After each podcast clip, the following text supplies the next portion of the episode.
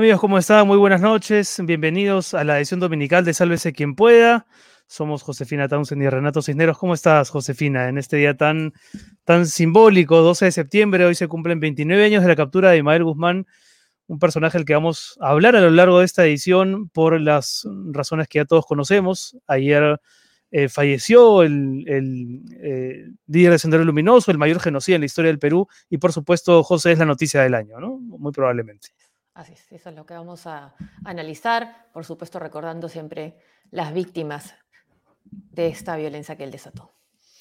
Así es, vamos a estar conversando más adelante con Antonio Zapata, historiador, autor de La Guerra Senderista, eh, para un poco medir con él el impacto de, esta, de este hecho en, en, la sociedad peruana, lo que nos toca también como sociedad hacer de ahora en adelante. Pero empecemos comentando, y antes de ir a los estupendos reportajes que han preparado para hoy Carla Ramírez y Heidi Grossman, eh, empecemos comentando eh, la reacción que han tenido algunas, las autoridades principales del país luego de conocida la noticia del deceso de Guzmán Reynoso. ¿Qué te ha parecido a ti la reacción de, del presidente, del Ejecutivo en general, ah, Josefina? Ah, ahí tenemos, bueno, primero el presidente, que fue, eh, se demoró algo. Ah, creo se demoró como seis horas, ¿no? Más sí, o menos. Más o menos de la mañana. Él tiene que haber tenido la información inmediatamente, ¿no? Falleció el cabecilla terrorista de Guzmán, responsable de la pérdida de incontables vidas de nuestros compatriotas. Nuestra posición de condena al terrorismo es firme e indeclinable. Solo en democracia construiremos un Perú de justicia y desarrollo para nuestro pueblo. Bien. Ahora veamos la de... El Ahora, solo sobre, lo, sobre lo de Castillo, es verdad, es un buen tweet, pero recordemos que, que no se puede hacer política por Twitter, ¿no? El, Twitter llega al 3%. No salió un mensaje a la nación Exactamente. la renuncia de Maraví, porque mantiene, Exactamente, pero además con esta noticia yo creo que era la oportunidad, ¿no? Para por fin, finalmente, deslindar de todo lo que significa Sendero Luminoso, ¿no? Y decir lo que escribió, si es que lo escribió él, pero decirlo en un mensaje a la nación, ¿no? dirigiéndose eh, directamente al, pueblo. Lamentablemente no lo hizo así. Y la verdad es que los otros mensajes tampoco han, han subrayado ese deslinde ¿no? que uno esperaría. Sí, es, es, es, lo, que, lo que pasa es que tienen incluso hasta que deslindar, que no tienen que ver con el senderismo, senderismo, el terrorismo, los que han tenido que declarar, ¿no? Que ya es bastante fuerte, ¿no? Que desde el gobierno alguien tenga que deslindar algún vínculo con Sendero Luminoso, ¿no? Creo que es algo que no, sí, la que no nos imaginamos que podíamos, en fin. Y eh, tenemos las declaraciones, creo, de Guido Bellido. A ver, vamos a escuchar lo que dijo el primer ministro. El presidente eh, Pedro Castillo, él a través de Twitter, ha dicho que condena el terrorismo de una manera firme e indeclinable a propósito de la muerte de Ismael Guzmán, eh, mayor genocida, eh, según la Comisión de la Verdad, en su haber 30.000 muertos. ¿Qué reflexión nos llevaría en este caso entendiéndose que eh, con la muerte no se cierran las heridas todavía, ¿no? De Así es, ni con la muerte de Abimael Guzmán, probablemente muchas heridas no se van a cerrar, pero el gobierno a todas las poblaciones que han sido afectadas tiene que atender como gobierno. Y obviamente de manera institucional el Ejecutivo condena actos de terrorismo y también esto venga de donde venga. Hay muchos hermanos de los diferentes sectores de este conflicto, de este terrorismo que ha existido en el país, que aún no han sido atendidos y tenemos que atenderlos. Hay también mujeres esterilizadas, hay una serie de personas que parte de todo ese terrorismo que ha sido afectado y el gobierno los tiene que atender, tenemos que atender, tenemos que reivindicar a todos nuestros hermanos que han sido severamente perjudicados, tanto económica, política y social. De manera institucional, ¿no? ¿Por qué no puede decir que él personalmente, ¿no? De su propia voz condenar, ¿no? No, es el gobierno de manera institucional. Como, como igual, igual, que Castillo, ¿no? Una oportunidad perdida de llamar genocida al genocida, criminal al criminal y enfatizar esa, esa, ese deslinde que muchos venimos reclamando hace tiempo. Sí, y el terrorismo venga de donde, de donde venga. En este momento estamos hablando de la muerte de Abimael Guzmán, el fundador de Sendero Luminoso. Eso no quita en ningún momento saber, porque además están encarcelados, que hubo violaciones de derechos humanos de parte de quienes estuvieron en el ejército, por ejemplo, ¿no?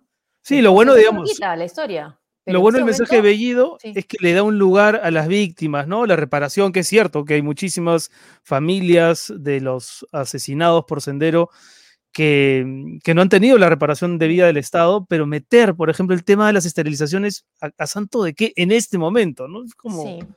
Es un poco relativizar también lo hecho por, por Sendero, un poco en la línea de lo que me parece dijo es el, ex canciller eh, Héctor Bejar también, ¿no? Que da la impresión.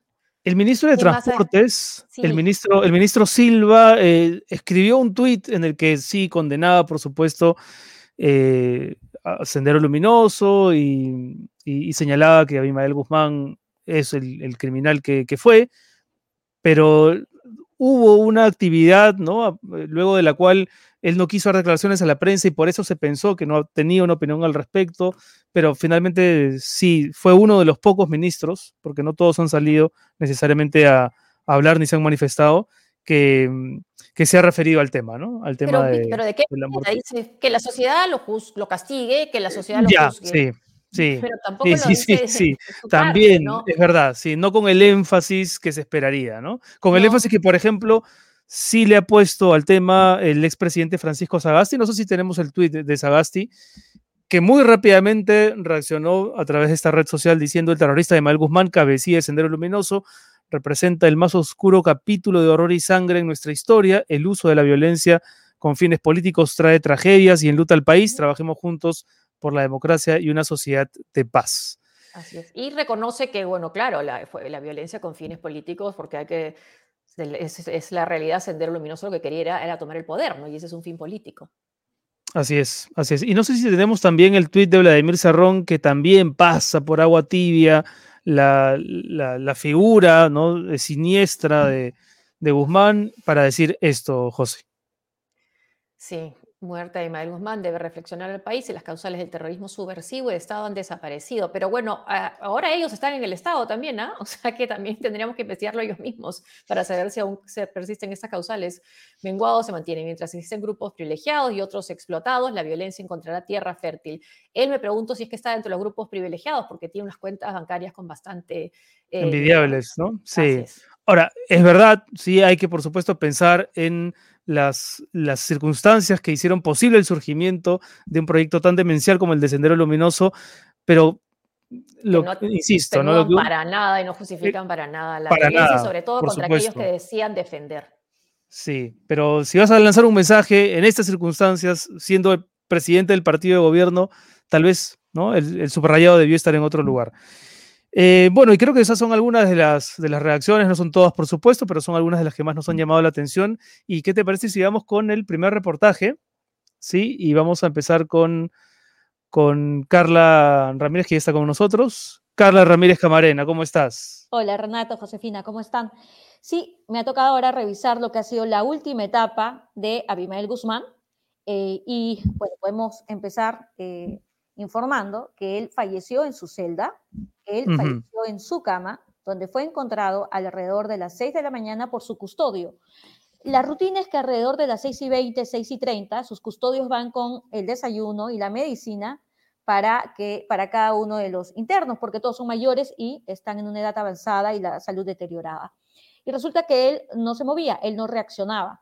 Entonces el custodio, que no es médico y no puede declarar oficialmente una muerte, decide avisar ¿no? a sus superiores y de inmediato es llevado al centro de salud que está dentro de la base naval. Pero lo que se hace ahí es corroborar que él había fallecido, que Abimael Guzmán estaba muerto. Y pasada las 8 de la mañana es que se llama a la fiscalía de turno, ¿no? Para que vayan a ver el cuerpo de Abimael Guzmán. Pero él murió en su celda. Eh, hace muy pocos años, alrededor de siete años, el 2014, se veía un Abimael Guzmán bastante distinto a lo de ahora. Definitivamente la pandemia le chocó. Em, el 2014, en abril, la policía y la fiscalía entraron a su celda porque estaban investigando sus nexos en lo que era la preparación legal o la postulación del Movadef, ¿no? en sus intentos de conformarse como partido político. Vamos a ver estas imágenes eh, de aquella vez en que los fiscales, en que la fiscal y la policía entran a su celda. Y déjame, déjame simplemente subrayar, Carla, que debe ser una de las pocas veces en que eh, se ha visto la celda de Mael Guzmán, ¿no? Yo no recordaba, hemos visto las imágenes antes de empezar el, programa, por supuesto, pero yo no recordaba en, eh, haberla visto antes, ¿no? por lo menos no con el nivel de detalle que van a ver ustedes a continuación. Y que vamos a escuchar, vamos a ver su actitud.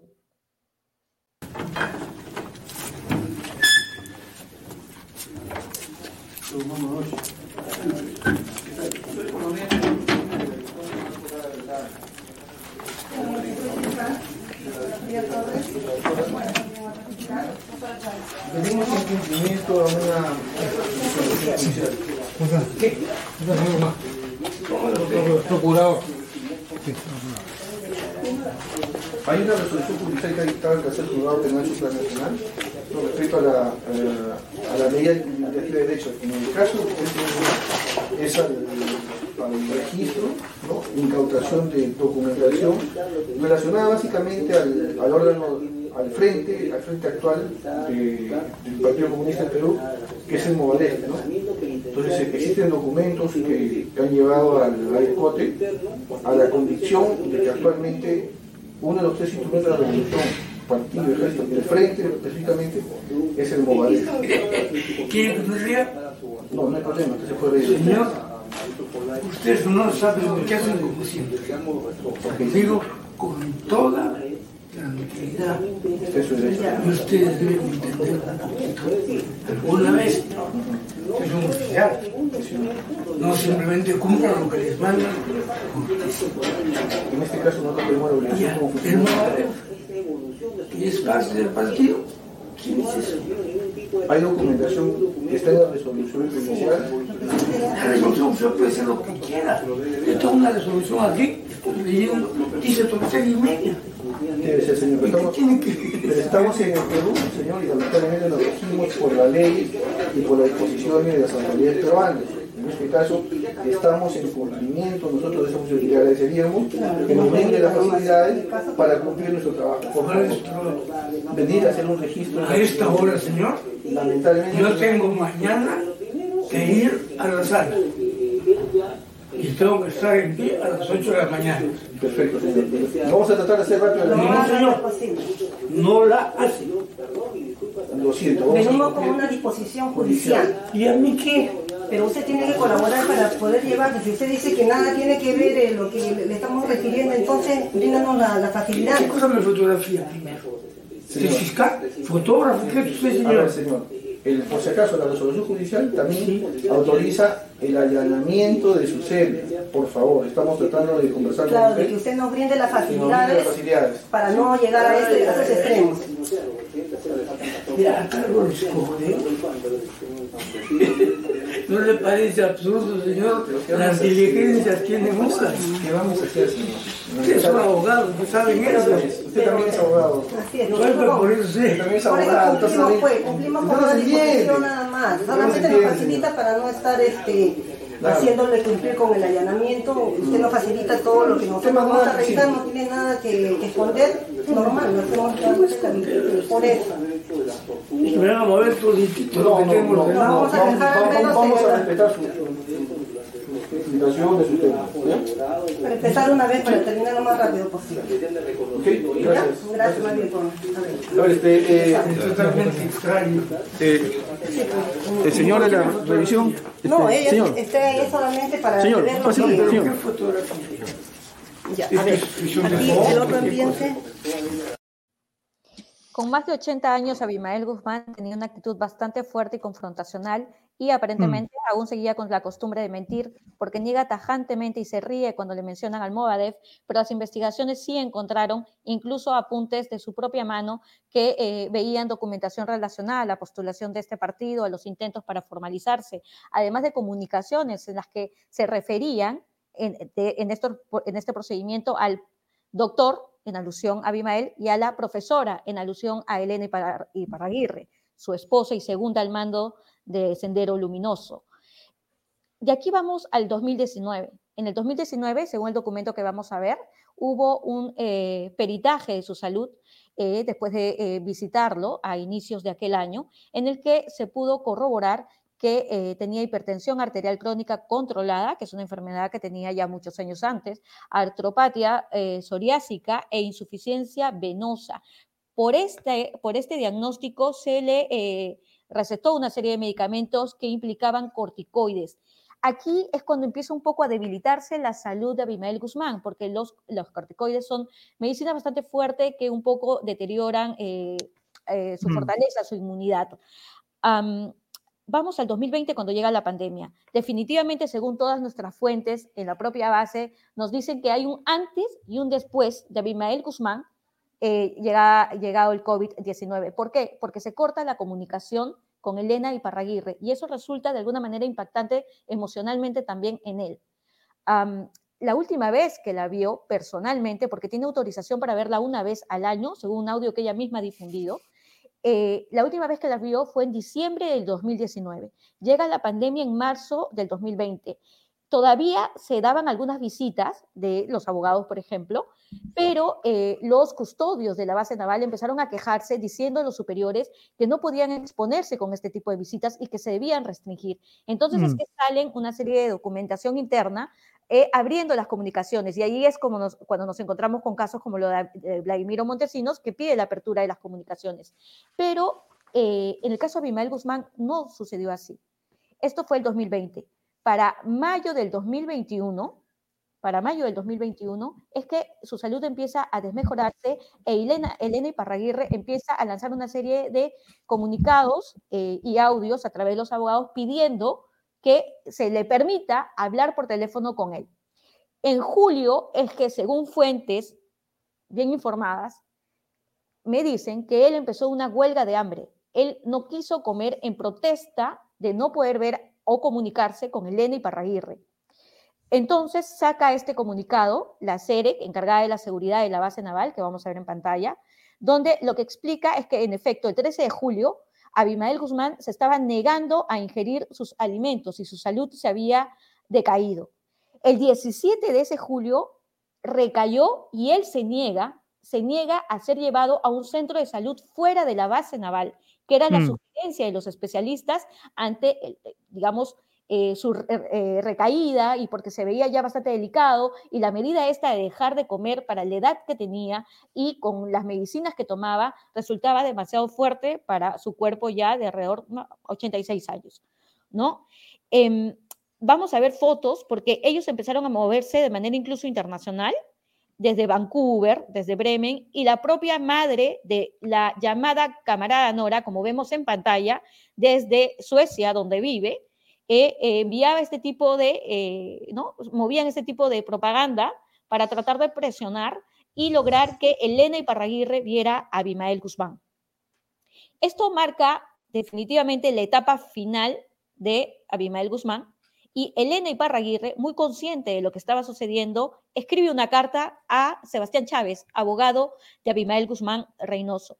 Es una carta bastante larga en la que yo puedo resumir como puntos resaltantes la parte en que dice, a mí nadie me ha proporcionado un diagnóstico o tratamiento alguno de mi esposo. Esto es en agosto. Hace En agosto de este, claro, en agosto de este año, así es. ahorita, hace semanas. A mí nadie me ha proporcionado un diagnóstico o tratamiento alguno de mi esposo y es mi derecho conocerlo por escrito y con firma y sello legítimo.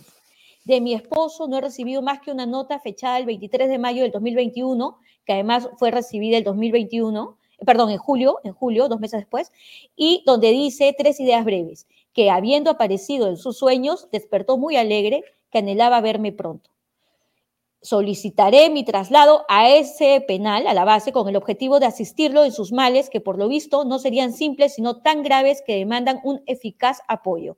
Elena Iparraguirre, Iparraguirre 24 de agosto del 2021. Ella reclamaba ir al penal, puesto que, como he comentado antes, tenía la autorización de verlo una vez al año y no lo había hecho desde diciembre del 2019 y ya estábamos agosto del 2021. Pero estamos en una pandemia generalizada para todos. Entonces, la información que también me cuentan en la base es que ellos realmente temían que por más que Abimael Guzmán y todos los internos ahora de la base, por la edad que tienen, ya están vacunados contra la COVID-19. Pero el temor de ellos era que alguno, alguien trajera el COVID a la celda, se murieran y se les acusara de negligencia por ese contagio. ¿no? Eh, su salud ya estaba en, en- en- en muy mal momento, ¿no? Cuando eh, eh, Elena Iparraguirre se entera ya, igual que todos nosotros, que eh, falleció ayer, un día antes de cumplir 19 años en prisión, a las 6 y 40 de la mañana. es que su custodio nota que él ya no reaccionaba, lo envían a esta, eh, este centro de salud que está dentro de la base naval y Elena Iparraguirre difunde este audio que vamos a escuchar a continuación. Hace unos minutos acaban de informar las instancias superiores que es imposible que traigan para entregarme el cuerpo de mi esposo, que ya no está en manos del Ministerio de Justicia ni en manos de la presidencia del INPE, está en manos de la Fiscalía, de la tercera Fiscalía. De todos modos, apelaré a la tercera Fiscalía desde acá, desde la cárcel, pero no hay ningún teléfono para hacer el último intento y que se lo entreguen a una compañera ex prisionera, porque esa es la voz de Lenny Parraguirre solamente hace, hace solamente algunas horas, y ahí habla de una ex compañera, ¿no? Que sería la... persona que ha reclamado el cuerpo, Carla, ¿no? Es Iris Yolanda Quiñones Colchado, que como vamos a ver en pantalla, eh, fue eh, capturada, procesada por traición a la patria y por condenada y por terrorismo. Eh, como lo dice la propia Elena Iparraguirre en el audio, ¿no? una ex compañera que también purgó prisión, ¿ya? Y sorprende, bueno, es parte de la justicia, pero ella era considerada cabecilla de esta organización criminal, ahora está libre y sería quien, a quien Elena Iparraguirre, es a quien Elena Iparraguirre ha designado para que reciba el cuerpo de Abimael Guzmán. Se le ah, atribuye, se le atribuye a, a esa señora haber sido la que organizó el crimen contra el coronel Manuel Tumba uno de los altos eh, dirigentes eh, de una de las cabezas de la DIRCOTE, que lo mataron apenas salió de su casa, habían estado investigando su, rutina, como hacían los senderistas, y eh, lo asesinaron poco después de, la, de mm. la captura de Ismael Guzmán. Y lo que dice la Comisión de la Verdad es que él había sido su departamento dentro de DIRCOTE, había sido el encargado de hacer los uniformes con los que fueron presentados. Entonces fue una reacción, una venganza el asesinato de este coronel frente a la captura de Guzmán. Y Entre ellos, los inculpados, está esta eh, persona.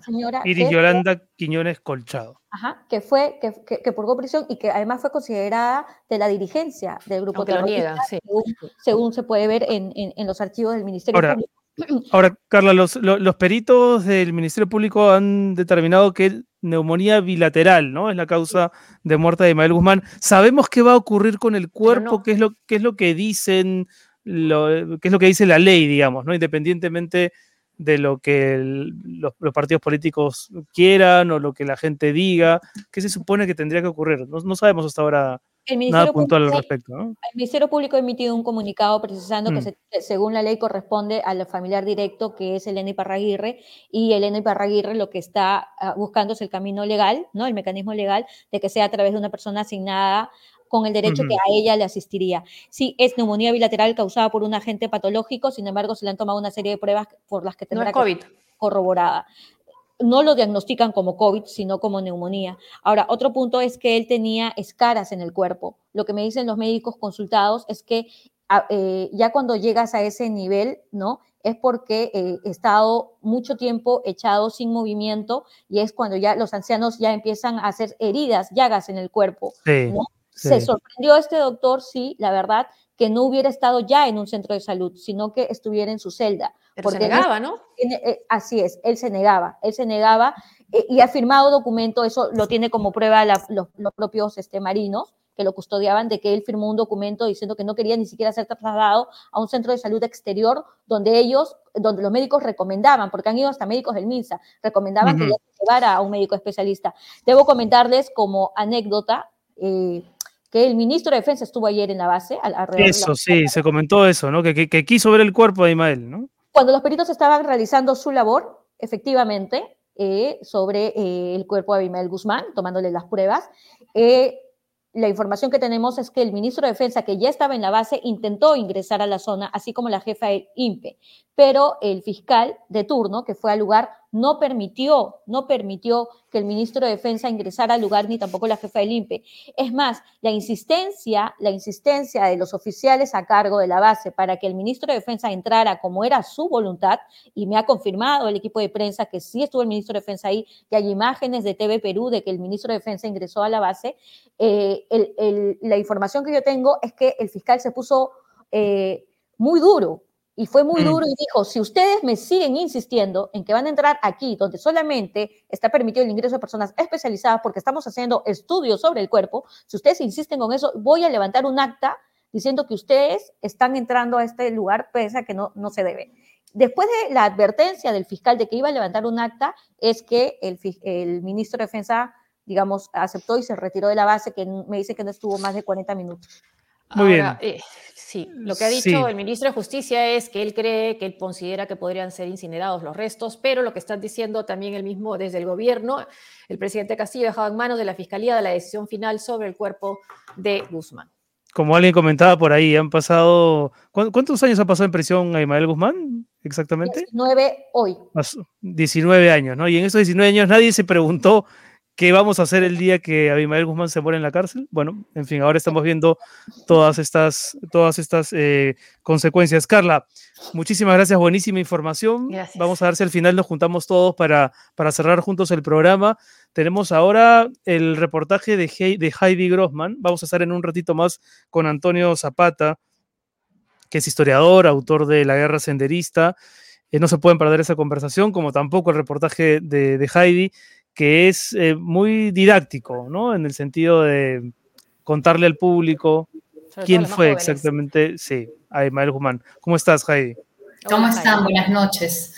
Bueno, en realidad eh, eh, preocupa que sacando cuentas, más del 50% de la población peruana, no sé, bueno, pueden saberlo, pero no han vivido en carne propia, como los de nuestra generación, digamos, los cuarentones, lo que fue Sendero Luminoso. No, no mm. han estado presentes, digamos, cuando no han escuchado el estallido de un coche bomba cerca o, como comentábamos este, ayer, solíamos preguntarnos no qué fue, porque sonaban boom los estallidos y ya no preguntábamos qué es eso, decíamos dónde habrá sido. Claro, lo, ya lo, sabíamos lo, normal, lo normalizamos, ¿no? Lo normalizamos de tanto escucharlo, ¿no? Exacto, exacto. Crecimos con eso. Entonces, eso quisiera, creo, eh, eh, trasladar a toda la, generación, como les digo, son más del 50% del Perú que no lo ha mm. vivido, no lo ha sufrido en carne propia, como si el otro 50, ¿no?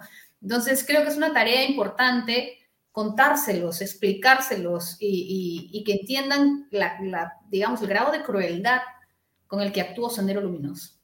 Vamos a ver entonces el reportaje a quien sale si quien pueda.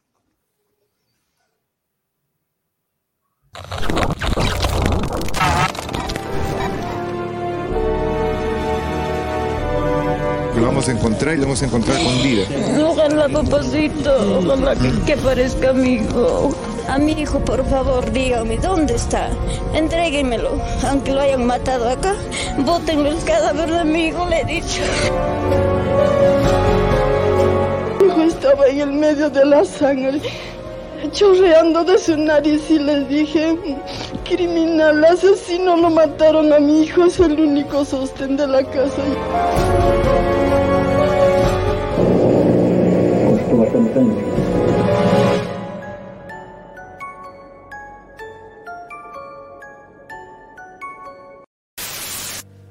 Peruanos menores de 29 años no tienen memoria viva de lo que pasó en nuestro país bajo el azote de Sendero Luminoso, la macabra creación de Abimael Guzmán.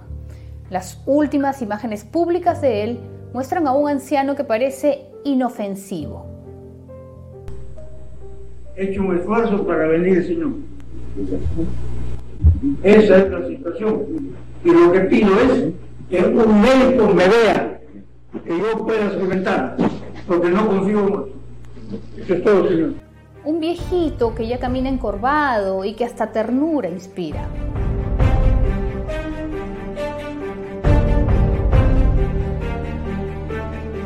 Nada más alejado del ser demoníaco que desangró al Perú. Si tú tienes menos de 30 años, tienes que saber lo que hizo ese hombre antes de que tú nacieras. El objetivo es la revolución, el poder, porque ser comunista no es de la noche a la mañana. Tiene un largo trecho. Así fue. Y no hay política. ¿Qué ganamos con fusil en la mano? Fusil no tiene arma. No tiene que apretar el disparador. Si ese dedo que aprieta el disparador no tiene conciencia política. Manuel Rubén Abimael Guzmán Reynoso nació en Mollendo, Arequipa, y era hijo de su padre fuera del matrimonio. A los cinco años su madre murió y desde entonces creció en la enorme casa paterna en una situación económicamente acomodada, pero sus amigos lo describían como introvertido y solitario. Estudió en los mejores colegios y universidades de Arequipa y era un estudiante brillante. Tenía una mente privilegiada. Nadie imaginó entonces que se convertiría en un genio del mal.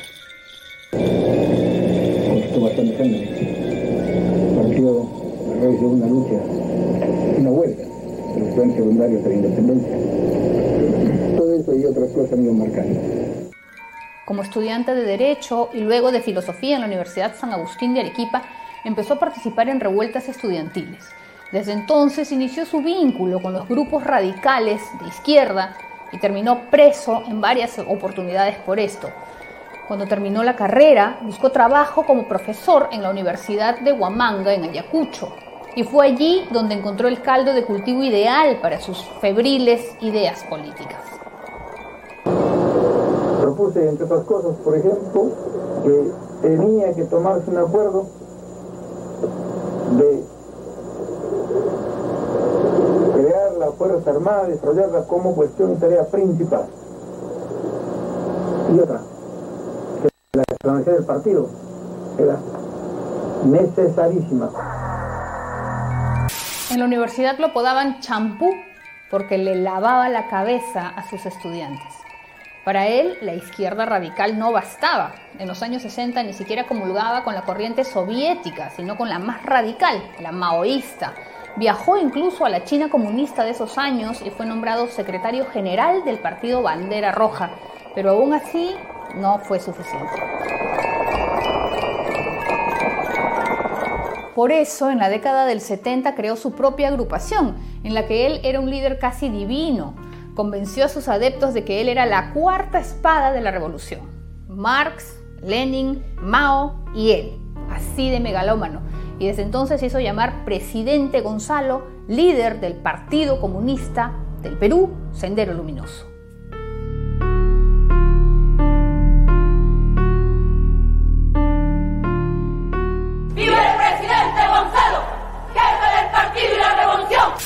Su plan desde el principio fue claro, tomar el poder a través de las armas, llevar la revolución del campo a la ciudad, convencer hasta el fanatismo a sus seguidores para que peleen la guerra por él, siempre encapuchados, siempre en la clandestinidad.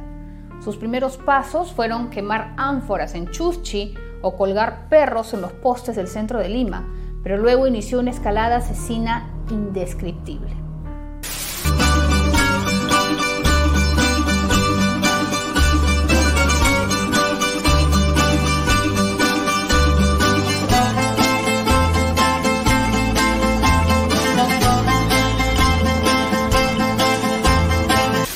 Desde 1980 hasta 1992 el Perú se desangró. Los senderistas ingresaban a las comunidades andinas a imponer su revolución y asesinaban a los alcaldes o autoridades que se opusieran.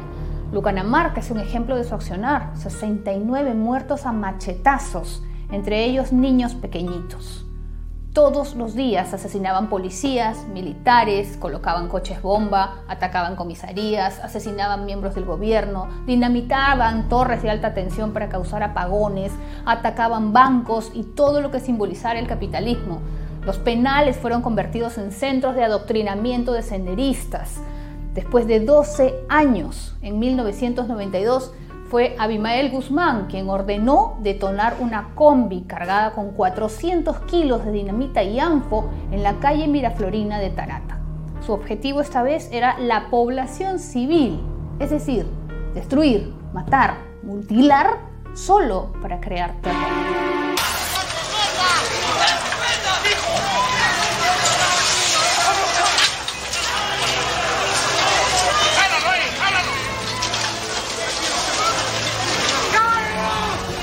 Según la Comisión de la Verdad, el saldo de la revolución de Abimael Guzmán es 32.000 peruanos muertos entre 1980 y el 2000 y miles de millones de soles en pérdidas para el país. Niños huérfanos por cientos, viudas, mutilados, pueblos arrasados, una embestida demencial que no parecía tener control.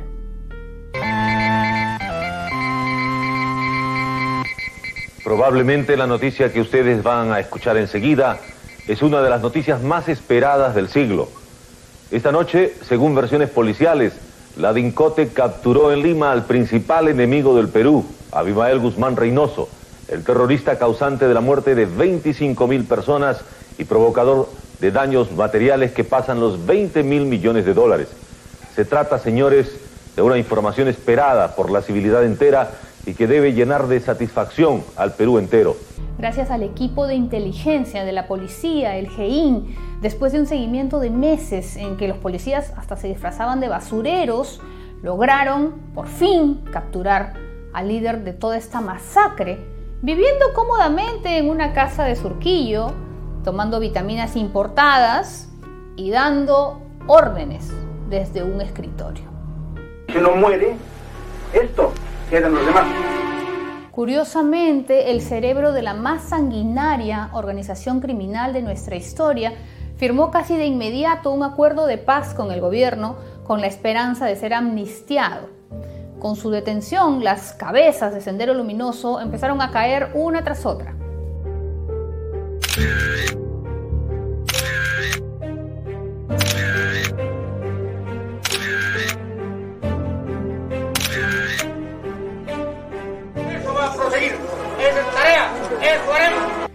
Guzmán fue condenado a cadena perpetua, pero ni 10 vidas en la cárcel hubieran alcanzado para pagar por los crímenes cometidos durante 12 años de horror.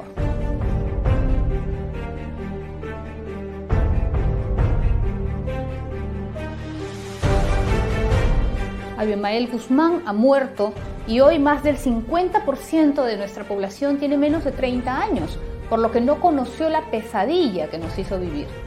Hoy, además, sus seguidores hablan de él como un preso político. Y no, la historia no fue así. Una cosa es ser político y otra muy diferente es ser un genocida. El genocida, Abimael Guzmán, ha muerto y la historia se encargará de darle el lugar de horror que se merece.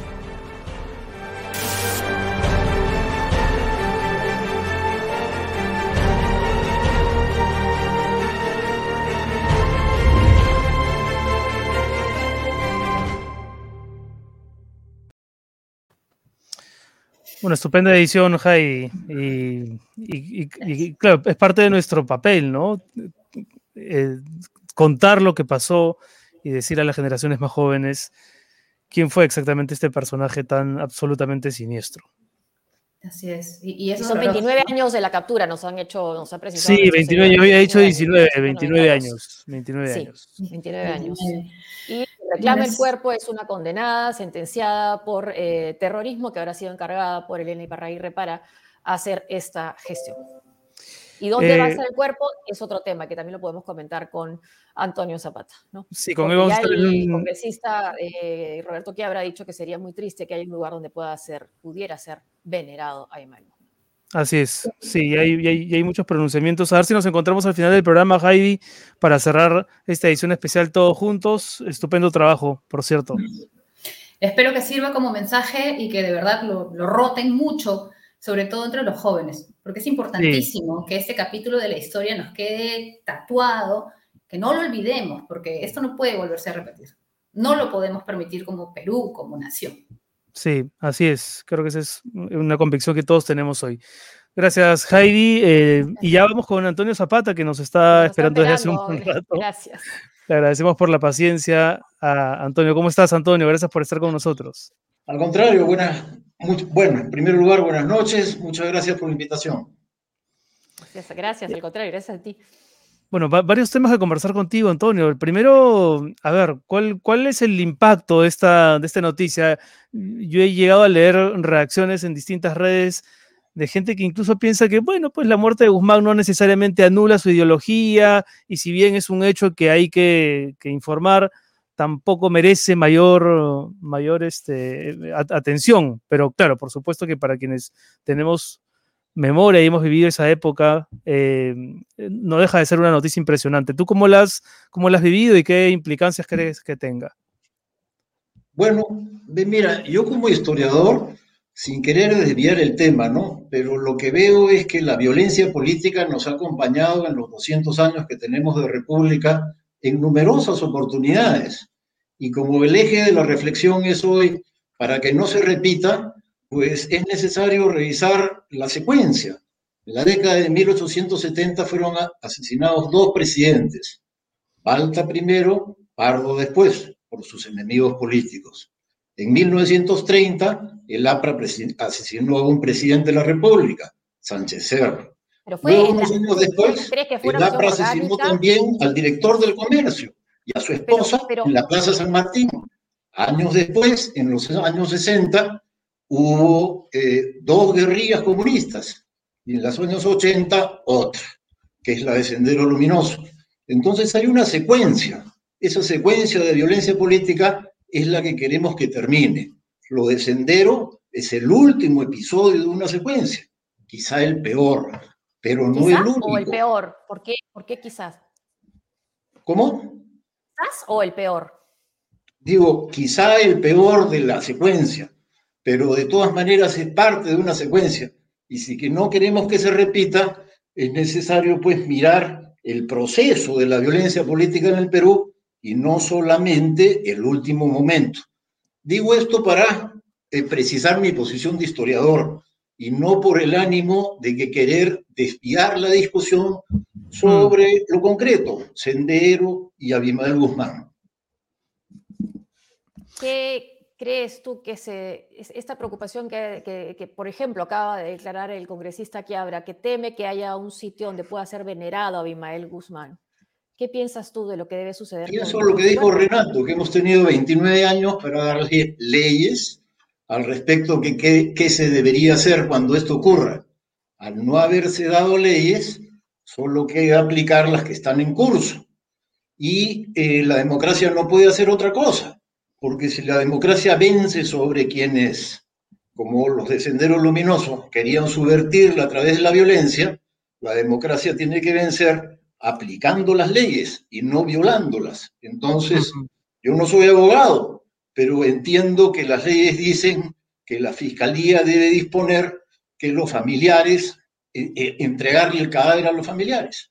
Aún a riesgo, a, una, aún a riesgo de que una, una de que, de que, pueda identificarse un lugar donde esté enterrado Guzmán y que se convierta en un sitio o bien de peregrinaje para aquellos que, que, puedan creer en sus, en sus ideas o de ataques para aquellos que, que quieran también violentar ese lugar.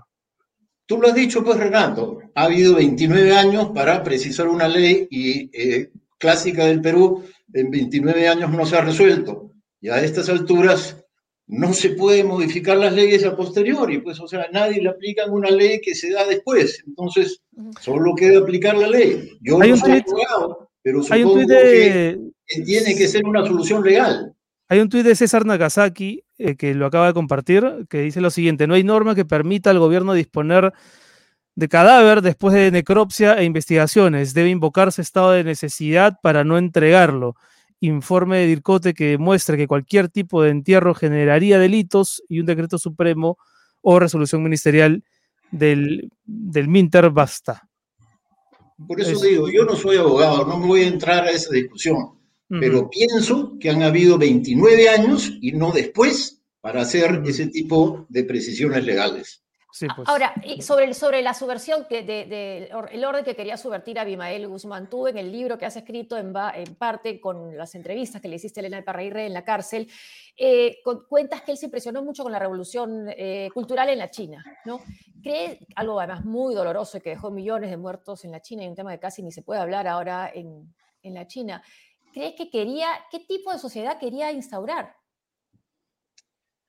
Bueno, no te entendí bien lo de la China, pero eh, Ah, Mao sí, Zedong China- es considerado China- un, un- casi un dios en la China. Eh, Todos los sí, billetes chinos tienen su figura y es súper sí, pero preguntar sobre la revolución cultural casi no se quiere hablar.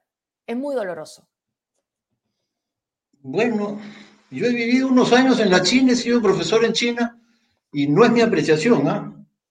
Sin embargo, entrando al ca- a la pregunta sobre Abimael Guzmán y la Revolución China, efectivamente él se considera un maoísta, cultural, es probablemente el maoísta más importante del Perú, probablemente de América Latina, y sin embargo, este, en vez de aplicar creativamente el maoísmo, quiso como repetir, fue muy dogmático y la caracterización que tenía Mao de la China, que era una sociedad semifeudal, es la que recogió y aplicó al país cuando era evidente en los años 60 que el Perú era pues un país en proceso de modernización capitalista ya desde hacía muchos años y que aún quedaban rezagos, pero que lo esencial no era la situación similar a la que él veía de la China.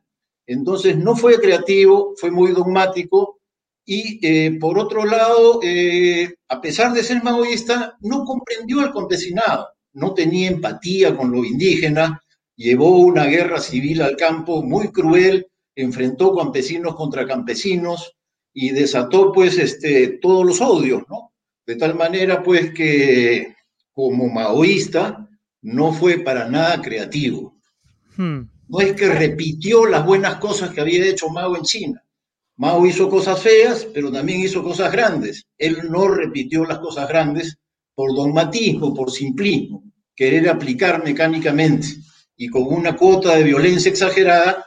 Eso fue pues este, el desmadre del cual han estado hablando los dos reportajes anteriores. Ahora, a la- Antonio, a la- perdón, perdón, solo una precisión. Me refería, Antonio, a la revolución cultural china. ¿Cómo?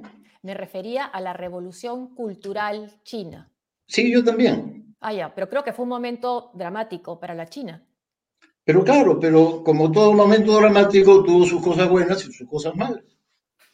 tú hablabas al inicio, Antonio, de una secuencia, ¿no? Y, y claro, lo que uno desea hoy es que no se repitan más espirales de violencia que puedan llegar a los extremos a los que llegó Sendero en los años eh, 80 y 90. Em, pero claro, al mismo tiempo uno se pregunta si las condiciones que hicieron que surgiera Sendero se han erradicado, ¿no? Es, y es una pregunta que creo que nos viene acompañando los últimos 20 años en que hemos visto a la izquierda radical también ir tomando cuerpo hasta convertirse en lo que se ha convertido, ¿no? Una opción política, etcétera. Eh, ¿Tú crees que, que hoy en el Perú las circunstancias, hablando en términos un tanto generales, que hicieron que en el 80 el proyecto de Sendero, el proyecto demencial de Sendero, cobrara ese primer impulso, hoy existen todavía? Algunas sí, otras no, ¿no? Me parece que una importante que yo resaltaría en contra de una nueva repetición de la violencia que le resta posibilidades a una repetición de la violencia, la violencia política es que ha crecido la ciudadanía. Cada vez hay más gente que entiende que tenemos que ser iguales, que tenemos que tener una comunidad de destino, que tenemos iguales responsabilidades e iguales derechos, y por lo tanto hay mayor ciudadanía que en el, que en el pasado, ¿no? Hay un mayor dosis de integración nacional. Pero, sin embargo, sobrevive la pobreza, sobrevive el racismo, sobrevive la discriminación y sobre todo yo les diría, sobrevive un Estado muy mal organizado con alta dosis de corrupción, que es el principal obstáculo para que el país no termine de integrarse.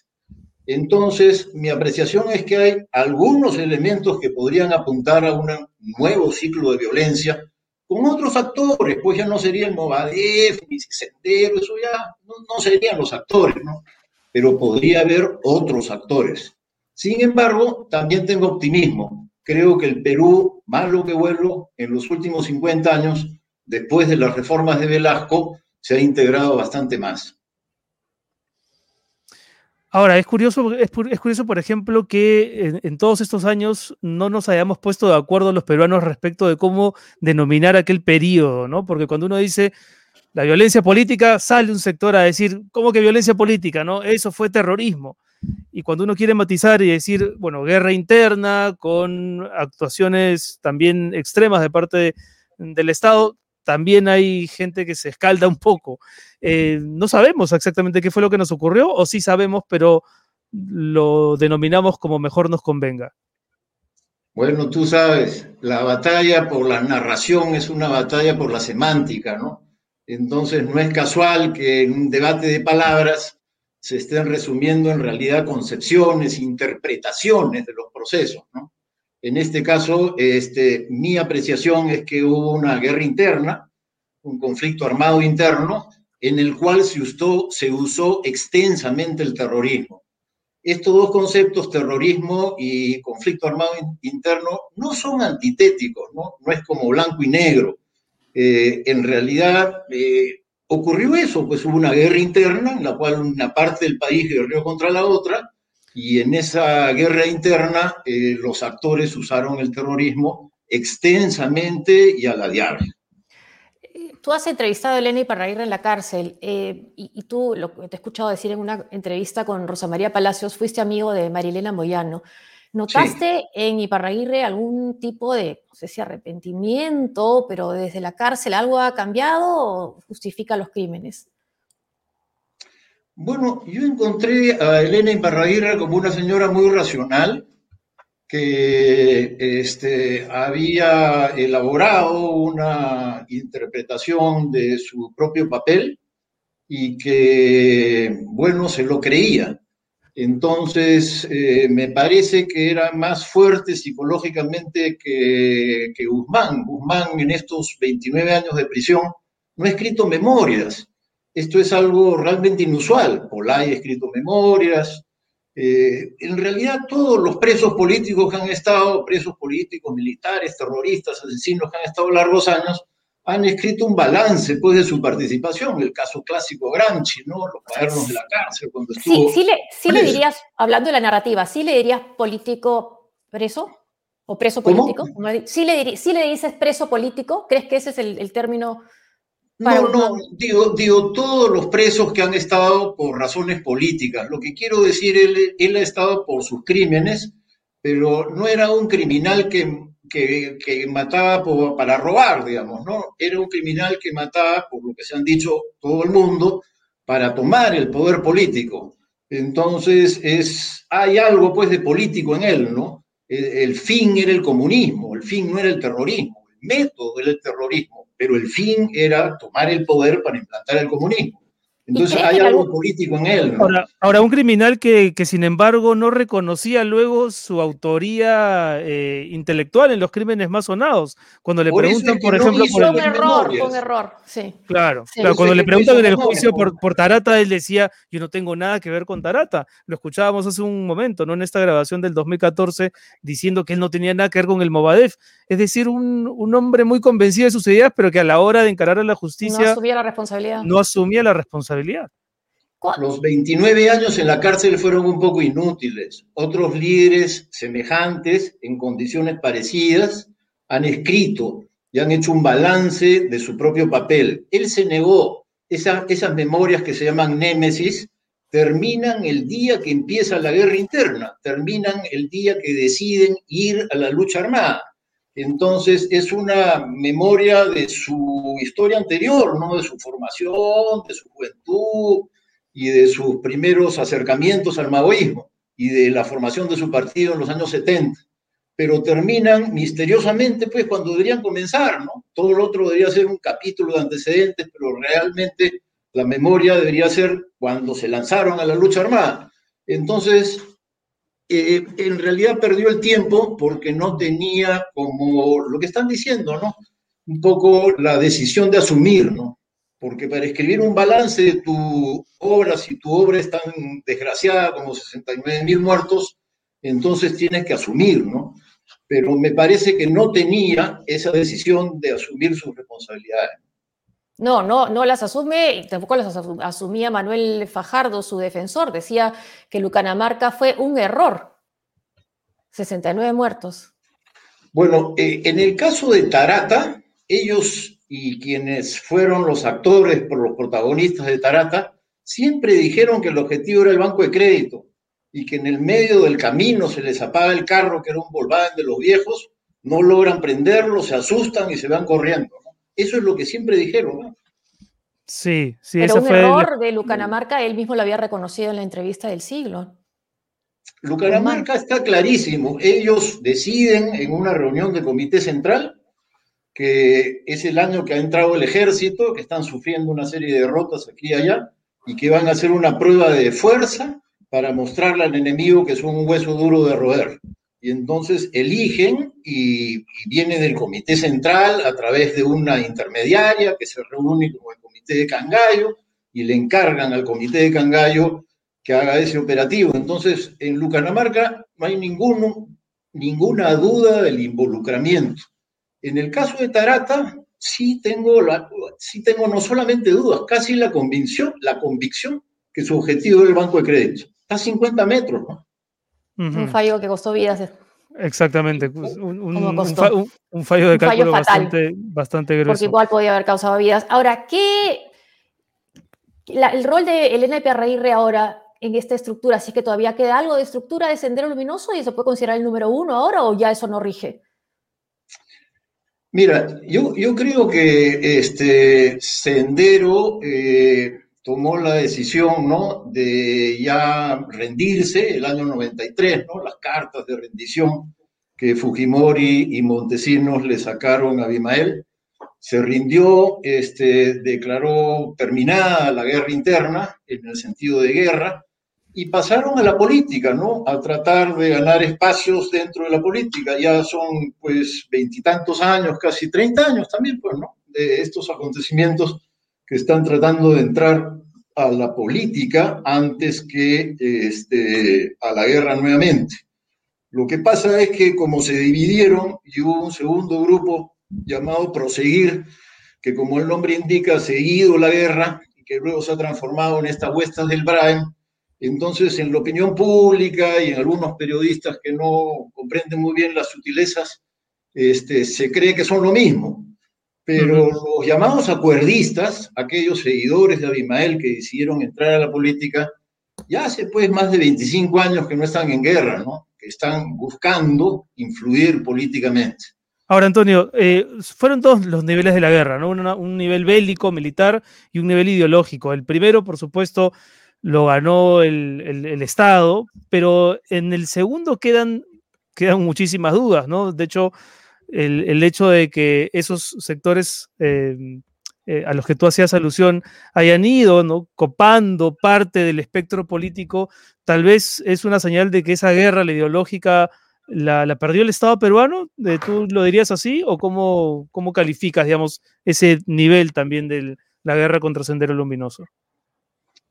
Bueno, en el terreno ya de la interpretación, ¿no? De la narrativa, me parece que el Estado ha hecho su parte. ¿ah? El, el- el ejército ha sacado un libro eh, que se titula En honor a la verdad, que está bastante bien hecho, eh, en forma profesional, y que es una versión serena y yo diría correcta en términos generales desde el punto de vista del ejército. Eh, incluso pide perdón por los excesos que ha cometido y, y quizá no, no, no se ha difundido demasiado, no se han promovido debates, pero que algunas eh, voces oficiales y oficiosas de parte del Estado han construido una narrativa, sí ha habido, ¿ah? no lo ocultaría. Y luego en lo que se refiere a investigadores independientes con una posición u otra, hay bastantes trabajos sobre sendero, ¿no? Lo que pasa es que en nuestra sociedad eh, a la hora de la política, ¿no? A la hora ya de la lucha política por el poder, se ha empleado pues el cuco del comunismo y el cuco del senderismo y entonces este, la opinión pública que no lee los libros, pues está un poco confundida, ¿no? ¿Quién es quién acá en esto? Y, y bueno, entonces de ese modo eh, queda un poco oscurecido un debate que sí se ha producido y que podría haber tenido conclusiones más firmes si no fuera por la interferencia de la politiquería. Es que no hay debate cuando se impone de- casi de contrabando una presencia de ministros, por ejemplo, que tienen simpatías por figuras eh, terroristas como Edith Lagos, pero después dicen no, ni siquiera no lo aceptan, lo niegan, está fuera de contexto, o sea, no hay debate posible así. Si es que lo que quieren es que haya un debate sobre ese tema, bueno, que lo admitan, pero no lo publican y después lo niegan. sea, yo, yo no voy a defender al ministro Maravilla, pero creo que el cuco del comunismo este, no lo ha inventado el ministro Maravilla. El cuco del comunismo en la última campaña venía del Fujimorismo, de la fuerza de derecha. ¿no? Ahora, pero ¿no piensas que el gobierno, por ejemplo, ha perdido tal vez una buena oportunidad con esta, con esta circunstancia de ser más enfático en su deslinde, más enérgico en cómo denominar a Ismael Guzmán? Eh, los comentarios de los ministros han sido como un tanto tibios. El presidente sí ha dado un, como una, un tuit, pero es un tuit, ¿no? Quizá lo que tocaba era un mensaje de la nación. ¿O, qué te ha parecido a ti? Pienso como tú, que el tuit es correcto, eh, que el tuit es contundente, que mejor hubiera sido un mensaje de la nación, pero que sabemos pues que no es muy diestro de palabras y a lo mejor le parece que algo por escrito queda mejor y más claro y a lo mejor es correcto. Yo me acuerdo con respecto a los ministros que las normas en el Perú siempre habían sido que de política general hablaba el presidente, el primer ministro, y que los ministros debían limitarse a hablar de su sector. Así eran las costumbres, la cultura política en el Perú habitualmente, y entonces que no se quieran meter algunos ministros en el tema, me parece más o menos lógico. ¿eh? Este, yo no lo vería tan mal si en los próximos días hay un deslinde, se reitere el deslinde, me parece que ese sería más o menos la línea. Eh, volviendo a un tema que tiene que ver con, con, con la historia, con la historia contemporánea, el, se ha hablado mucho del informe de la Comisión de la Verdad y algunos piensan que es un documento que debería revisarse, ¿no? Ya luego de cuánto tiempo ha pasado, 20 años desde su, desde su publicación, más o menos, quizá un poquito menos. Eh, ¿Tú qué piensas? ¿Es un, ¿Es un documento que tendría que, que, que pasar por una, una, una revisión eh, o tal cual está hecho, crees que sirve como documento base? O sea, eh, creo que al año siguiente de haber sido publicado fue re revisada eh, la interpretación principal, porque la interpretación principal es que de, del informe de la Comisión de la Verdad es que hubo víctimas que estuvieron atrapadas entre dos fuegos. El fuego del ejército, o las Fuerzas Armadas en general, el ejército y la marina, y el fuego de sendero que inició la conflagración y respondieron los otros. Pero que al medio hubo una población civil campesina que fue atrapada por los fuegos y que son las verdaderas víctimas. Ese es el rollo de la CBR. Al año siguiente, sin embargo, este, se empezó con el libro de una investigadora llamada Teidon, se empezó a trabajar el asunto de la víctima y darse cuenta que los protagonistas de la guerra habían capturado a la sociedad campesina, que la sociedad campesina se había dividido, que la sociedad campesina había luchado unos contra otros. De ahí el título del libro de Teidon, Guerra entre prójimos. Los que se mataron eran vecinos, se conocían uno a otro, se tenían broncas de antes, habían peleado por una casa, por un lindero, por un terreno, uno se posiciona con unos, el otro con los otros, y se matan entre ellos. Entonces, no habían inocentes, eh, no habían víctimas inocentes como era el gran rollo de la CBR. Me parece que entonces, desde el año siguiente que fue publicado el, el informe de la CBR, hay controversia sobre la interpretación principal y que está muy bien. Para eso son las cosas, para que se para generar discusión. Un punto de vista, haya respuesta, haya debate y se formulen diversas ideas al respecto. ¿Pero es posible debatir con un senderista? Por ejemplo, ¿podías debatir con el Eri Barraguirre? Claro, si fui dos años a pero, pero, pero no contesta mucho, ¿no? Bueno, da su punto de vista, ¿no? O sea, no es que la quieras convencer, ¿no? Tú, tú vas a conversar O sea, no con ha alguien. cambiado, no tiene una visión autocrítica. O sea, yo creo que es firme y que eh, esa firmeza deriva de saber que va a morir en la cárcel. Quien tiene esperanzas de salir de la cárcel, entonces busca los mecanismos para ello. Mientras que quien sabe que va a morir en la cárcel eh, y no tiene esperanza de volver, entonces para vivir sus últimos años tiene que reafirmarse en sus ideales, tiene que reafirmarse en sus propias ideas, en sus convicciones. Y este pedido de acuerdo y de eso paz le da de la fuerza personal para resistir en cárcel. ¿no? Y este Entonces, pedido. eso es Elena Ibarraguirre, una persona que se ha convencido de que va a morir ahí y que la única forma digna de morir es este, siendo consecuente con lo que pensó el primer día. Ella este- cree que en 200 años será recordada como nosotros recordamos hoy a Micaela Bastidas. Bueno. Tú, tú preguntabas, José, por este... del fanatismo, ¿no? También de Sendero Luminoso, ¿no? Y la figura del líder, ¿por qué cae como cayó Sendero Luminoso? ¿Por la captura de Guzmán o porque ya estaba muy debilitado en esta llegada del campo a la ciudad? Por las dos cosas, una primera es la que estás diciendo, había una estructura muy vertical y donde él tenía una figura mítica y caída la figura mítica y carismática, entonces se derrumba el aparato porque el aparato pierde fe, pierde confianza.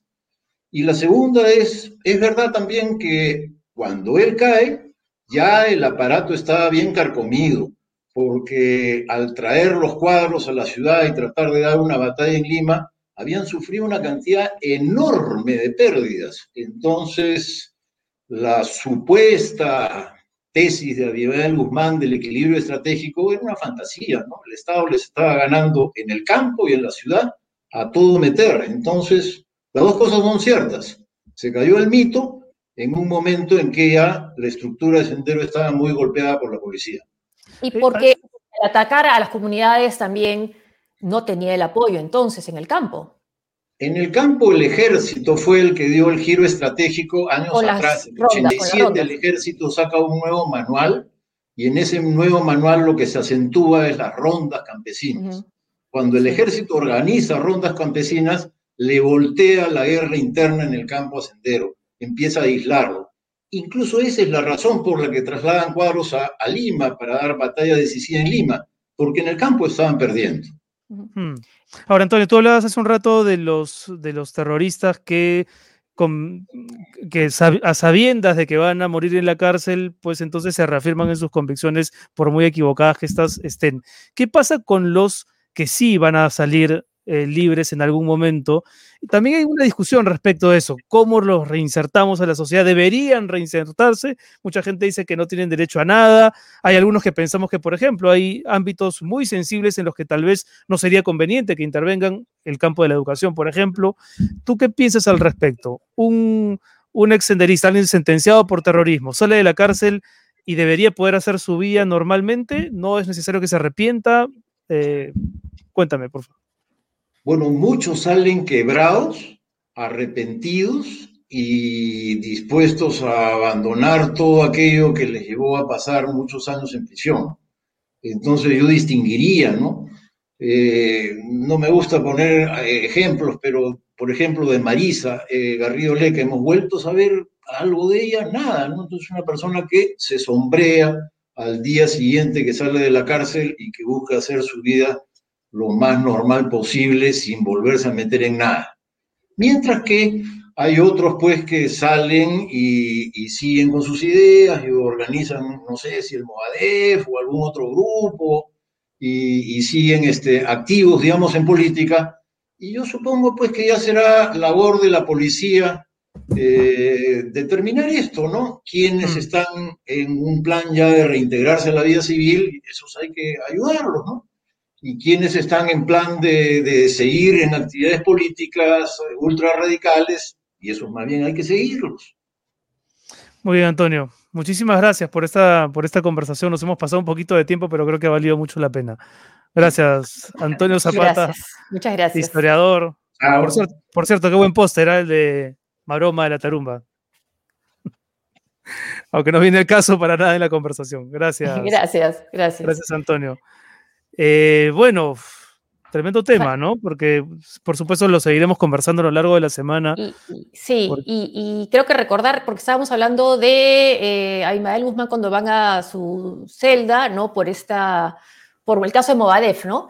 Y eh, hace algún tiempo, ya casi creo que 20 años, entrevisté a uno de los dirigentes del Movadef y que fue además el brazo político de Sendero Luminoso, ¿no? Que era el abogado de Manuel Fajardo. Guzmán. Manuel Fajardo. Entonces estaba reclamando Manuel Fajardo un juicio, un juicio justo de parte del Estado, y yo creo que el Estado sí, después de los tribunales eh, militares, hizo juicios civiles a los eh, cabecillas de Sendero Luminoso.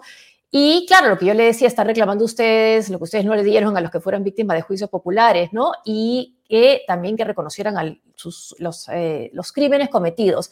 Y esto fue lo que respondía, que lo hemos comentado con Antonio Zapata, sobre todo, por ejemplo, con un crimen como el de Lucanamarca. Vamos a escucharlo. Pero ¿cómo puede usted poner en el mismo plano al terrorismo, a Sendero Luminoso, en este caso, con el Estado peruano, con masacres como Lucanamarca, por ejemplo, ampliamente justificadas por Aymael Guzmán?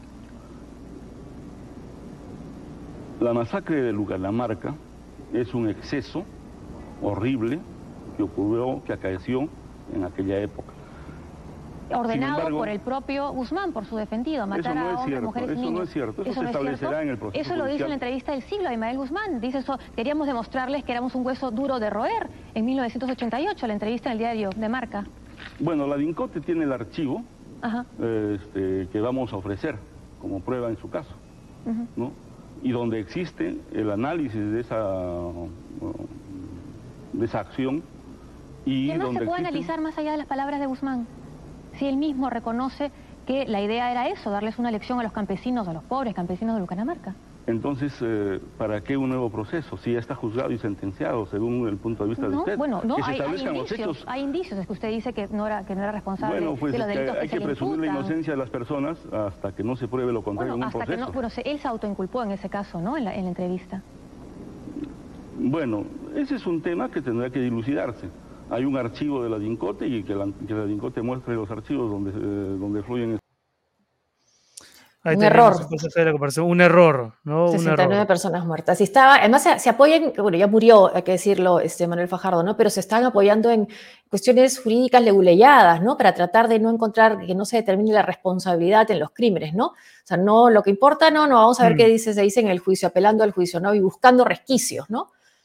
Hay una, hay una eh, estupenda entrevista que le hace César Hildebrand a Carlos Tapia, y me parece que está también en el archivo de LUM, donde esta entrevista que tú le hiciste a Fajardo también se encuentra. Entren al lugar de la memoria, en, en su sala virtual, ahí están estas entrevistas tan aleccionadoras, tan importantes. Y Tapia cuenta, ¿no? Que la entrevista del siglo, esa edición del diario, Sí, del diario, Marca. El diario Marca, sí, el diario tuvo, un tiraje increíble, se, se llegaron a vender como 200 mil ejemplares, ¿no? Lo cual habla de- en esa época de la repercusión de esa conversación donde Guzmán admite efectivamente eso. Y hablando de cosas que admite Guzmán, eh, no sé si estamos con, con Carla y con Heidi para despedir el programa juntos. Eh, ¿Qué tal, chicas? ¿Cómo están? Eh, yo, yo quería, yo quería comentar lo que habíamos comentado antes, hablando de estas declaraciones de Guzmán, ¿no? Respecto de los atentados.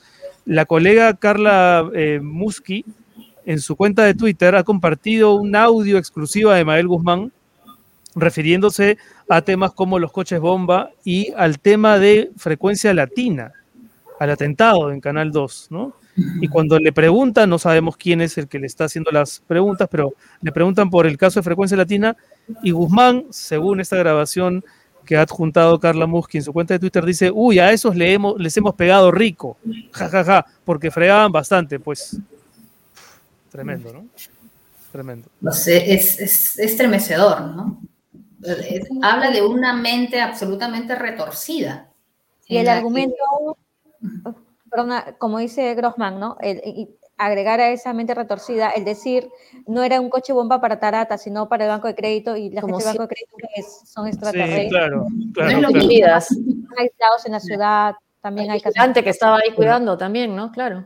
Así como, así como los norteamericanos se preguntan dónde estabas el día que mataron a Kennedy, dónde estaban ustedes el día que, que capturaron a Ismael Guzmán, un, un 12 de septiembre como hoy, de hace 29 años. José, ¿tú dónde estabas? ¿Te acuerdas? Yo estaba en mi casa, yo lo escuché allí en mi casa, estaba trabajando para Canal, para Canal 9 y recordé, por supuesto, bueno, primero el, el horror, como no, y recordé especialmente a un colega nuestro, periodista Alejandro Pérez, que fue camarógrafo de Contrapunto, con quien, como todos los eh, periodistas ese de año, nuestra ¿no? generación, Claro, ese, ese año había sido el atentado. había, el 92. había muerto en el atentado de Canal 2. Como todos los eh, periodistas de nuestra generación, cubríamos sobre todo la violencia eh, que desató Sendero Luminoso, ¿no? Y me- me pensé, pensé mucho en él, fue de, los, de las tres personas que murieron en el atentado, Alejandro fue, fue una de ellas, ¿no? Y yo que había escrito con él tantas, tantas notas sobre tantas muertes en el interior de nuestro país, me encontré a mí misma escribiendo la nota sobre Mm. su muerte. ¿Ustedes, Heidi, Carla? Eh, Coincidentemente, el 12 de septiembre es cumpleaños de mi hermano, que vive ahora en los Estados Unidos, y le, le mando un abrazo a mi hermano Gunther. Eh, yo tenía 14 años y estaba en mi casa. Y en efecto fue, la gente, yo recuerdo que no, no lo Un creía. sábado, fue un sábado. Creo que sí. Y lo, Sí. lo que más me llamaba la atención era que todo el mundo se preguntaba, ¿será verdad? ¿Es eso posible? O sea, era como, como un ser ya mítico, ¿no? Como que hubieran atrapado al demonio. Entonces era como, estábamos todos esperando, viendo las noticias. Bueno, en esa época no había internet, no había celulares, no había cable. Entonces había que estar esperando la programación en vivo de los pocos canales que habían para saber finalmente, y, todos los periodistas estaban en la puerta de la DINCOTE, DINCOTE en esa época, y esperábamos ver realmente que lo muestren, ¿no? Verle la cara a ese sujeto cuya última foto databa de 1980 o 1979. Claro, claro, no había, no había imágenes de Guzmán, no, no Ujú. sabemos con qué rostro nos íbamos a encontrar. No sé si, bueno, invitar a la gente que rápidamente, porque ya estamos en el cierre del programa, nos escriban contándonos qué estaban haciendo cuando Guzmán fue, fue capturado el 12 de septiembre del 92. En mi casa yo recuerdo que la noticia se celebró con, con lágrimas y con una sensación de triunfo. eh, nosotros, me refiero a mi madre y a mis hermanos, ¿no? Mi padre era más como más cauteloso, como, sí, es una buena noticia, pero hay que ver exactamente qué, qué implicancias tiene, ¿no? Pero recuerdo a mi hermana llorando de, de la emoción, ¿no? Como, como seguramente, sí, como un alivio, ¿no? Que, que. Y, y no dejar de reconocer el trabajo de los miembros eh, Sí, del grupo de la. DIRCOTE especial. No puede discrepar con las decisiones que han tomado después, en fin, con las situaciones controvertidas, pero lo que hicieron fue sin, sin violencia, capturarlo de esa manera con inteligencia. Creo que les hemos eh, siempre reconocido, ¿no? Reconociendo siempre, ¿no? Yo vivía a unas cuadras de Canal 2, fue horrible, las lunas de casa reventaron, Charlene, sí, fue un camión bomba. Es muy importante el, el- el ángulo de reportaje que hizo Heidi sobre un poco para los menores de pronto de 29, de 30 años, eh, que se den una idea de lo que fue esa época. Eh, yo tengo 42 ahora y recuerdo muy bien mi niñez súper marcada por los apagones, por las radio a pilas, Claro, claro. siempre tener velas en casa, porque... Y, y eh, velas, Carla, ¿no? Ir a comprar velas era una actividad tan, una costumbre, ¿no? Así es. Eh, mi mamá tenía en el cajón de los cubiertos, ahí siempre tenía velas guardadas. Las velas este, blancas. Las velas blancas largas, ¿no? Y había que guardar botellas, había que guardar botellas para cuando el apagón, ¿no? Para poner ahí las velas. Así es. Y eh, recuerdo lo de Tarata, yo tenía 13 años y recuerdo que yo entraba a mi ventana, eh, que era una ventana larga de la sala, y yo entraba, levanto la mirada y siento una luz amarilla con, fuerte, como un relámpago, fuerte sobre la ventana, en segundos. Y de pronto se fue la luz. Fue de inmediato, casi de inmediato. La luz, un relámpago por la ventana y, este, y apagón. Y era el atentado de Tarata. Eh, Y recuerdo eh, la captura de Imael, recuerdo mucho las imágenes de Ketín Vidal, y yo recuerdo que teniendo 13 años, yo eh, de- decía, es un dios, este hombre, ne- necesitamos construir un monumento. O sea, el sentimiento ¿Dónde de- está Ketty Vidal ahora? Bueno, después, de- de- después se, se conocieron ¿no? otros detalles, otros matices, ángulos de, de Vidal, pero eso no le quita que en esa, por lo menos en esa captura, él, él estuvo delante de un equipo que trabajó con muchísima inteligencia. ¿no? Luis Cabero dice, fue un sábado, tenía 16 años, creo que estaba en casa mirando los dibujos y por eso recuerdo haberlo visto en vivo y en directo. Bueno, muchas gracias a, a todos los que han estado escribiendo, a. Rocío Fuentes también, 12 Nunca años. olvidaré mis lágrimas al ver las portadas, temblaba de emoción. Claro, además como decía Heidi, ¿no? Era, era otro mundo, o sea, en el que las comunicaciones respondían a otra velocidad. No es que uno se metía a Twitter para ver las reacciones de la gente, había que esperar el noticiero de la noche y al día siguiente las portadas, efectivamente, ¿no? Así es. Y ¿Qué había sido un año particularmente atroz, 1992. Sí. Ajá, que, empezó, que- que empezó desde enero, febrero con lo de, eh, con, con el asesinato de Marilena Moyano, ¿no? Eh, En y- abril y el autogolpe, el autogolpe, eh, Canal 2, Tarata. Tarata, uf, no. Creo que de alguna manera todos por más que creo que los cuatro vivíamos en Lima, por más limeñitos que éramos, igual nos topaba de alguna manera siempre, o sea, igual a todos nos ha tocado de alguna manera. Por ejemplo, en mi caso yo recuerdo mi promoción de primaria, sexto de primaria, recuerdo que estuvo la jefa presidenta de UGEL en la ceremonia y eh, a los días hubo un atentado en que la mataron, ¿no? Y, y recuerdo cuántos años tiene una niña de sexto de primaria. A mí me impactó mucho y entonces, mm. imaginar que los pequeños, nuestros hijos o hermanitos de esas edades de primaria estén confrontándose las noticias de que fue que una bomba, un coche bomba mató a alguien eh, de, alguna forma cercano o alguien que conoces, te termina de alguna manera marcando, ¿no? O sea, la forma en que esos años nos han marcado es, creo que ni siquiera lo que podamos narrar eh, puede lograr transmitir lo que se vivió en ese momento. Todos pusimos scotch en las ventanas, ¿no? Todos poníamos esta...